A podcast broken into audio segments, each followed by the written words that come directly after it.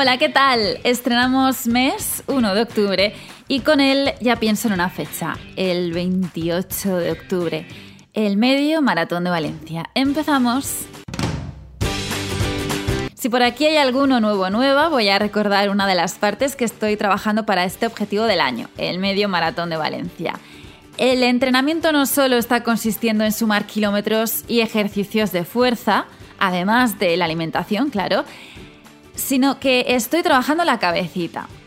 Y decidí hacerlo porque diría que es la que más pasadas me juega en carrera y en entrenamientos. Y con la ayuda de Vicky Cervera, psicóloga deportiva del Centro Sanus Vitae, pues ella se ofreció ayudarme en este tema y en eso estoy. Vamos a trabajar la visualización deportiva. Es un ejercicio en el que tú vas a ver con los ojos de la mente. Es decir, vas a imaginarte o más bien a revivir alguna de tus experiencias deportivas. Así es, en ello estoy, reviviendo experiencias. No será mi primera media maratón, pero sí que hace ya dos años que dejé de lado las largas distancias, por lo que volver a incrementar la carga de kilómetros en los entrenamientos y pensar que voy a estar corriendo 21 kilómetros se me hace una montaña. ¿Veis? Ya está la cabeza dando la lata. Pero todo hay que decirlo que las recomendaciones de Vicky ayudan. Sobre todo vamos a centrarnos en buenas sensaciones. Vas a revivir carreras en las que hayas tenido buenas sensaciones con todo lujo de detalle. Para eso vamos a indagar en tus recuerdos y vas a volver a revivir cosas que te hayan aportado mucho a nivel deportivo. De esa manera, que necesitamos, las únicas herramientas son la memoria y la imaginación. Y el juego empieza así. Entre Vicky y yo estamos montándonos una historia que lo único que tengo que hacer es ponérmela en los cascos y sentirla, vivirla.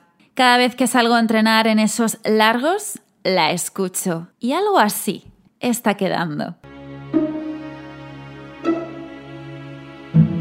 Te has levantado motivada a pesar de los nervios que ya sientes. Notas como tu corazón bombea fuerte porque está preparado y expectante por lo que vendrá. Te aproximas del cajón de salida y miras un par de veces el reloj para saber cuántos minutos quedan para empezar. Cuando llegas al 15, continuando la danza fresca, las piernas tiran y la cabeza también. Y no puedo evitar viajar a esa media maratón de Barcelona que hice ya hace tres años.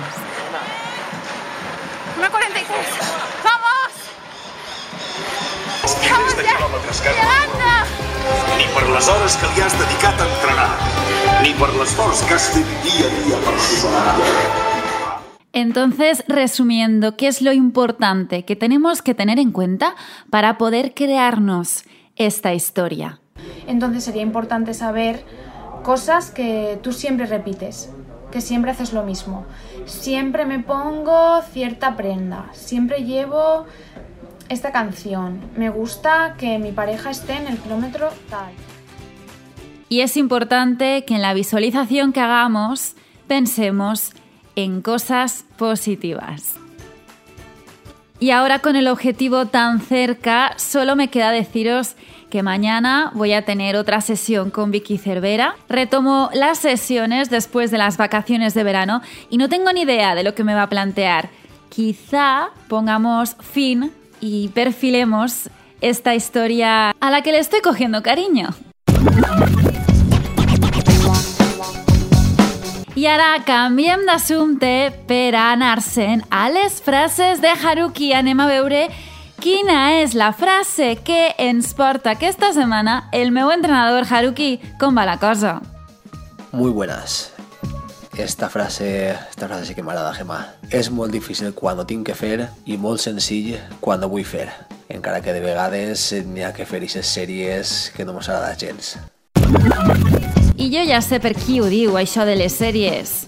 Eises sèries em porten com em porten. Con esto ya queda todo dicho. Cerramos el programa de hoy y nos vemos la semana que viene. Nos escuchamos. Adiós.